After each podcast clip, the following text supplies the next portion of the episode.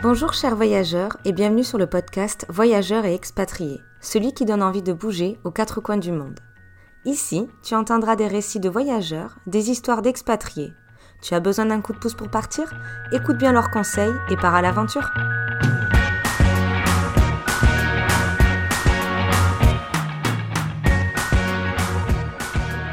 Bonjour chers voyageurs et bienvenue dans ce nouvel épisode. Aujourd'hui nous sommes en compagnie de Leslie qui habite à Bali depuis presque un an. Leslie, je te laisse te présenter. Alors bonjour à tous.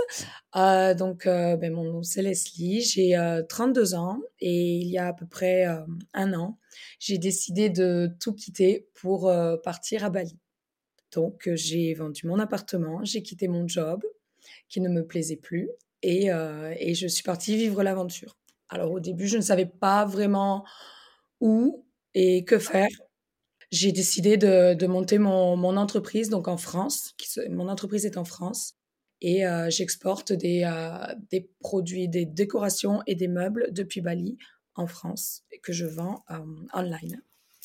D'accord, donc on peut tout retrouver sur un site internet, c'est ça? Voilà. Et pourquoi Bali comme destination pour y vivre? Parce que euh, donc j'ai voyagé un peu partout dans le monde. Là vraiment j'ai fait beaucoup de pays parce que mon mon père travaillait chez Qatar Airways et donc du coup je ne payais pas les billets d'avion. Donc j'ai vraiment voyagé partout dans le monde. J'ai découvert différentes cultures, différents lieux et euh, Bali j'ai été allée quatre fois et c'est là où je me sens vraiment le mieux pour euh, pour vivre en tout cas. C'est vrai qu'il y a beaucoup d'entrepreneurs du monde entier qui viennent s'installer là-bas, déjà parce que c'est un pays où il fait chaud à peu près toute l'année, où il y a une facilité de travailler en tant que nomade euh, digital, si on peut dire, en fait, tous ceux qui nécessitent un travail euh, en ligne, et c'est pas trop cher, c'est bien ça. Voilà, donc on a tout réuni là-bas. On a euh, des beaux espaces de coworking, donc dans des villes un peu touristiques, mais il y, a des, très beaux espaces de coworking avec de la Wi-Fi, des bons restaurants.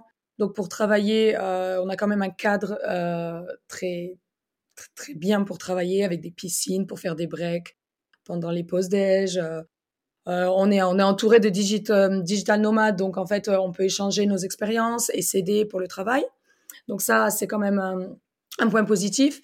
Et puis voilà, après le soir venu, on va voir le sunset. le week-end, on va se balader.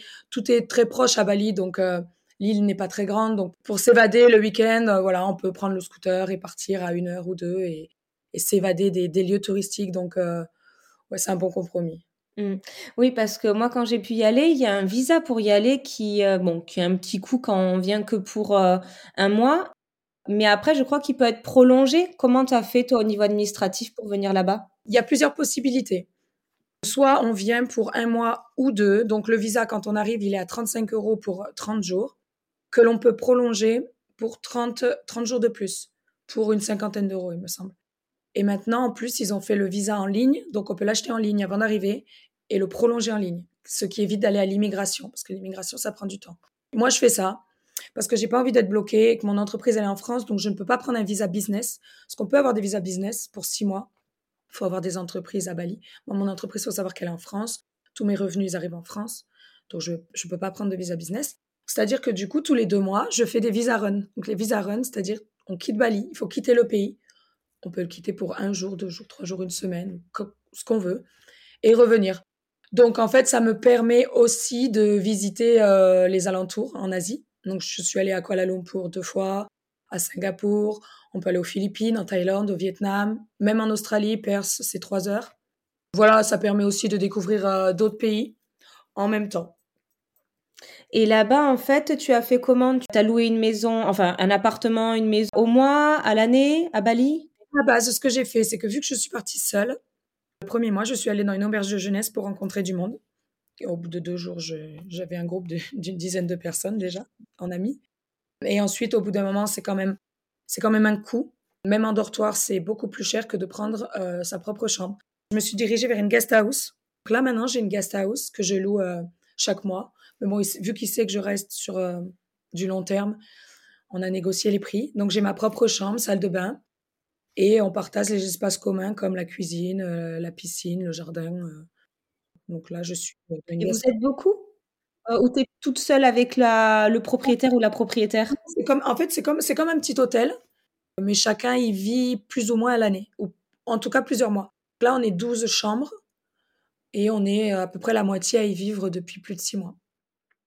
Et euh, tu as trouvé une ambiance vraiment différente euh, au niveau du travail là-bas, entre la... comment tu travaillais en France et comment tu travailles à Bali En plus, des... je veux dire, au niveau de l'esprit des personnes que tu peux rencontrer, je sais que tu en as un peu parlé tout à l'heure. Il n'y a pas photo. On n'est pas stressé le matin, euh, on met pas de réveil pour aller travailler. Alors après, ça dépend. Moi, moi j'ai mon, mon business, mais le matin, il fait jour tôt, donc on est réveillé tôt. On va à la salle, on prend un café, puis après on va travailler tranquillement vers 9 ou 10 heures. Il n'y a pas ce stress qu'on peut avoir en Europe. Après, bah, on travaille tous ensemble, donc euh, avec des gens qu'on ne connaît pas ou des gens que l'on connaît, ça dépend ce qu'on veut faire. Des fois, je travaille aussi de chez moi quand j'ai envie d'un peu plus de calme pour, par exemple, passer des calls ou même me concentrer parce que des fois, c'est quand même un peu compliqué de se mmh. concentrer. On est tenté de faire un break à la piscine euh, toutes les cinq minutes. Euh, voilà, des choses comme ça. Mais c'est vrai qu'il y a une ambiance de travail qui est différente.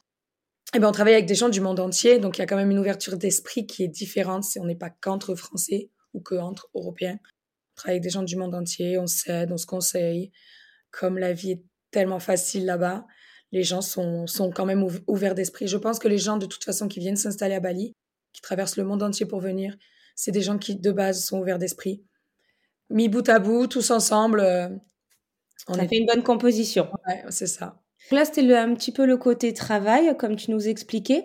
Est-ce que tu peux euh, aussi parler de ce que tu as pu découvrir à Bali? Parce que tu as dit que c'était quand même assez accessible et en un an, tu as dû découvrir pas mal de lieux là-bas. Quels sont tes coups de cœur? Alors déjà, la culture. La culture, elle est géniale. Bon, faut savoir qu'ils sont... L'Indonésie est un pays musulman, mais à Bali, ils le sont un peu moins. C'est plus hindou. Il y a des cérémonies euh, tous les mois, c'est magnifique. Les gens sont gentils. Les habitants sont hyper gentils et simples. Je pense que tout le monde l'est parce que la vie est simple, il fait beau, il fait chaud, donc les gens ne sont pas stressés. Donc en fait, tout le monde est gentil. Tout le monde, ils sont, ils sont très, euh, ils aident beaucoup. Après, forcément, les paysages, la plage, les rizières, euh, les volcans, la forêt. En fait, à Bali, ce qui est cool, c'est qu'on peut tout avoir sur la même île. Tout est proche. Donc euh, voilà, même si on veut aller sur d'autres îles à côté, on prend un bateau, dans la journée, on y est. Mes coups de cœur à Bali, c'est euh, le centre de Bali, là où il y a les cascades, la jungle. Euh, on a aussi le volcan, qui est pas mal aussi pour faire des randonnées, c'est sympa pour voir le sunrise. Et euh, mon coup de cœur, c'est Nusa Penida. C'est une grande île à 45 minutes de bateau de Bali, donc voilà, c'est encore tout près. On y va souvent pendant les week-ends pour être au calme, parce que là, il y a quand même un peu moins de touristes. Et là, on a des plages magnifiques en bas des falaises. On peut nager avec les remantas, faire du snorkeling. Et tout est très, très accessible à tout le monde, en fait. Il faut savoir, il y a la montagne, il y a la mer. Pour y avoir été, c'est vrai que euh, Ubud, j'ai eu un gros coup de cœur pour cette ville. Et après, moi, c'était le nord de l'île, où on a pu aller euh, à Ahmed. Je ne sais pas si tu as eu l'occasion, toi. Si, Ahmed pour la plongée. Oui. Aussi proche du mont Agoun, donc il y a une très, très belle vue sur le volcan. La mm. plage noire, c'est très beau. Mais je ne plonge pas je fais juste du snorkeling, je ne plonge pas en bouteille, donc c'est vrai que j'y suis allée une fois. Voilà, je suis pas retournée depuis. Mm. C'est vrai que voilà, il y a le côté plongée, mais le côté snorkeling où il y a pas mal de choses d'accessibles, mais en fait, il y a plein d'autres endroits où c'est accessible aussi. Hein. Le snorkeling, je sais qu'à Lovina aussi, euh, mais dans le sud, euh, dans le sud, s'y est. Mais c'est un peu plus pour les surfeurs, on va dire, vers Canggu euh, ou Uluwatu, tout ça. Pas faire du snorkeling, on, non. Clairement pas. Euh, de Canggu à Uluwatu, on peut pas faire du snorkeling parce que c'est peur, c'est vague. Qui dit vague dit que la mer n'est pas claire, donc il n'y a pas de. On peut pas. Ouais. Et toi, tu fais un peu de surf? Je m'y suis mise, j'ai arrêté. C'est quand même un peu dangereux. J'ai eu plein d'amis qui ont des accidents. Si on reste dans les vagues de débutants, quand on ne sait pas en faire, ça passe. Quand on essaie de progresser, bah forcément, comme tout, hein, on se heurte à des, à, des, vagues. À, des vagues, on va dire. voilà. ah, mais il faut faire attention. Il y en a quand même beaucoup. Comment? Ou à d'autres surfeurs, parce qu'il y en a quand même beaucoup.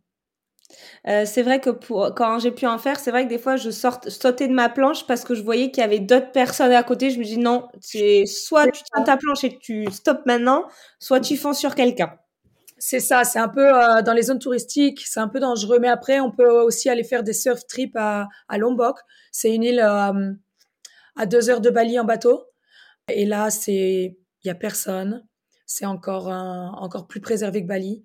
C'est en train de se développer, mais c'est beaucoup plus préservé. Et là, il y a beaucoup de surf trips pour ceux qui aiment le surf et qui veulent vraiment apprendre sans se heurter aux autres surfeurs.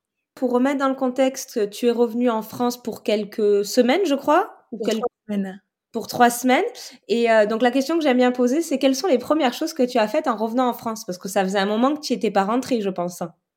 Ça faisait plus de six mois. La première chose que j'ai faite, j'ai mangé du fromage. je crois que tout le monde me répond ça à chaque fois, j'ai mangé du fromage. Du pain.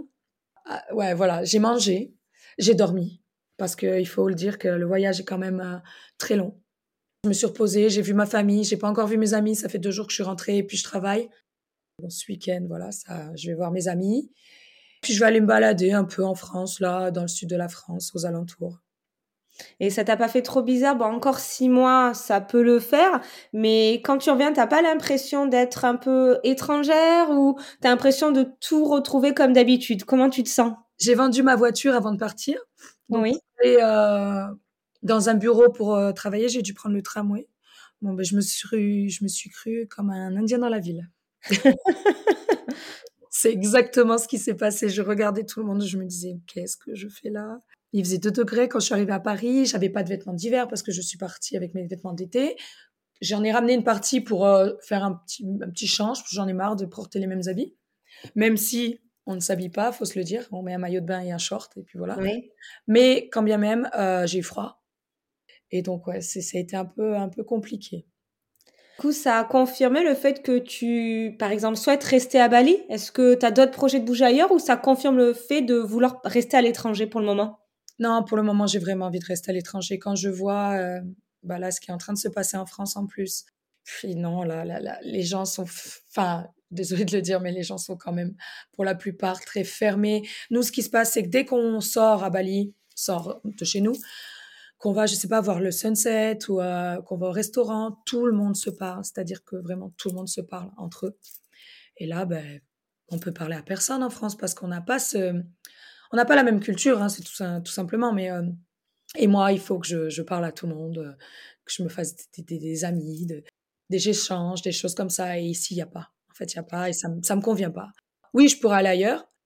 Bali, c'est quand même moins cher que par exemple l'Australie où je voulais aller. J'y suis déjà allée un an, mais je voulais y retourner. Bon, déjà pour les visas c'est compliqué et, euh, et c'est plus cher. Donc euh, pour l'instant la vie des îles me convient parfaitement.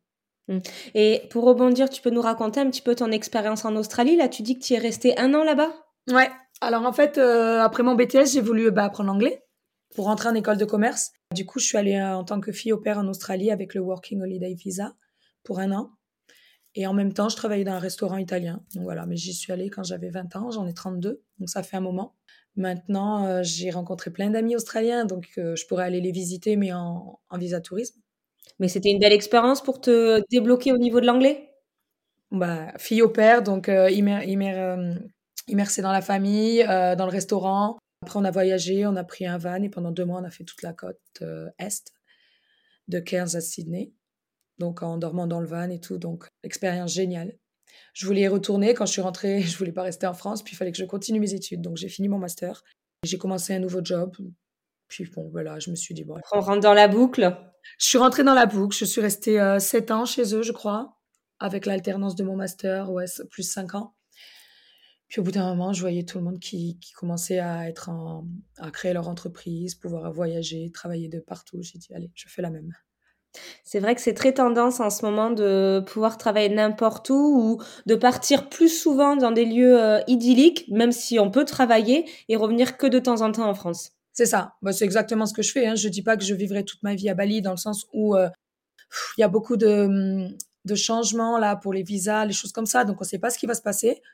C'est pour ça que pour l'instant j'ai des visas de deux mois. J'ai acheté mon petit scooter que je revendrai si je dois partir. Euh, je suis dans ma guest house que je loue au mois, donc voilà, j'ai pas de, j'ai pas vraiment d'attache non plus. Euh. Si je dois, si je dois partir, malheureusement, j'irai ailleurs. En tout cas, je reviendrai pas en France. Et euh, donc, quand tu reviens, du coup, tu sais un petit peu quel autre pays tu vas faire pour faire ton changement de visa? De visa En fait, non, ça dépend des gens que je rencontre. Des gens dans le pays, dans les pays aux alentours. Hein, voilà, je les ai cités. Il y a aussi les Philippines aussi qu'on peut faire. Le Vietnam, je sais pas si tu l'as déjà fait. Non, je l'ai jamais fait. Non, j'ai jamais fait. J'ai voulu y aller la dernière fois. Puis en fait, il y avait personne que je connaissais au moment où je devais faire mon visa run parce que je peux pas.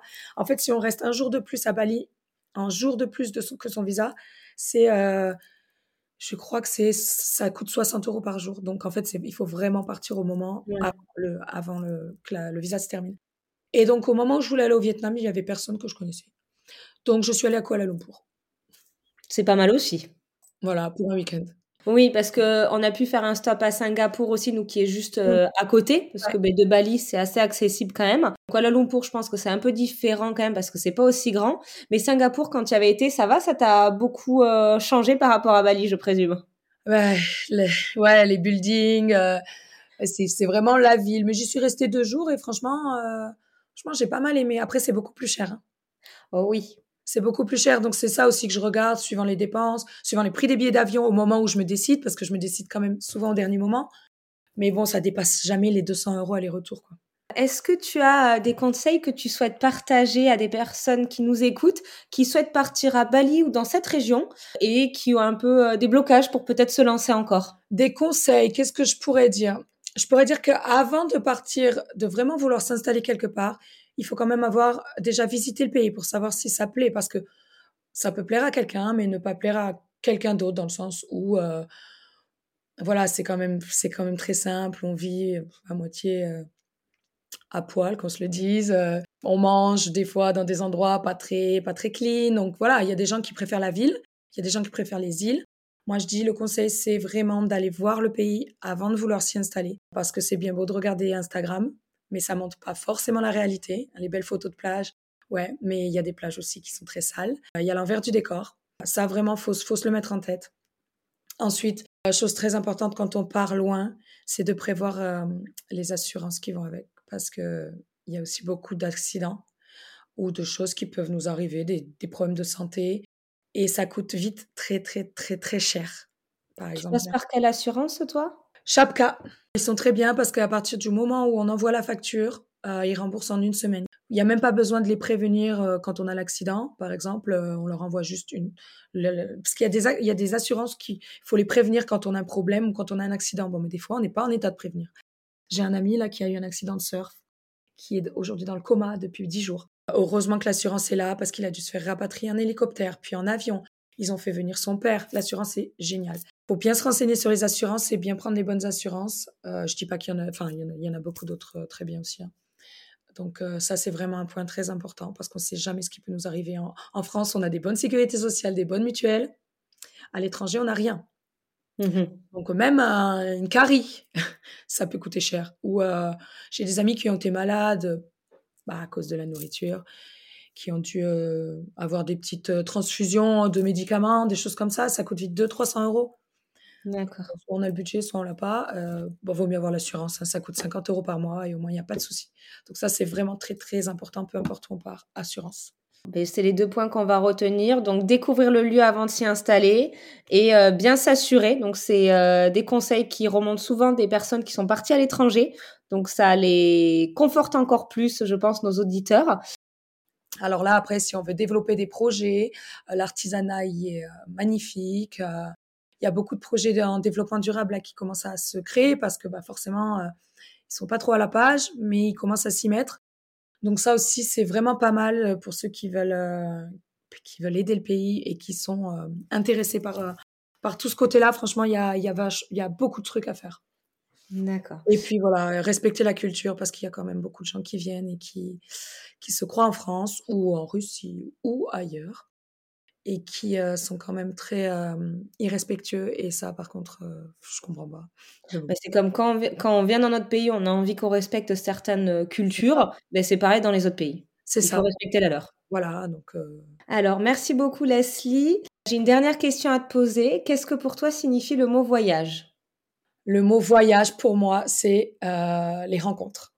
C'est vraiment le, le mot d'ordre. C'est J'aime voyager pour les paysages, mais j'aime encore plus voyager pour euh, la richesse des gens que tu vas rencontrer. C'est-à-dire euh, que là, j'ai un réseau de personnes de partout dans le monde. On est toujours tous en contact, mais dès qu'on a besoin de quelque chose, et eh ben on s'écrit. Dès qu'on va dans un pays, on s'écrit pour se voir. Et en fait, euh, ouais, les rencontres. C'est magique. Eh ben, c'est très bien, c'est si ça te correspond. Ben, merci beaucoup pour tous ces échanges. J'espère que ça donnera envie à l'un de nos auditeurs ou auditrices de pouvoir partir découvrir ce pays, vivre une vie de nomade euh, digital peut-être. Ou simplement un voyage ou, digital nomade, peu importe. Mais euh, le pays est très accueillant, donc je pense qu'ils s'y sentiront bien. Merci à toi d'avoir écouté le podcast jusqu'à la fin. J'espère que cet épisode t'aura fait voyager le temps de quelques minutes. N'hésite pas à donner ton avis sur la plateforme où tu l'écoutes. À la prochaine!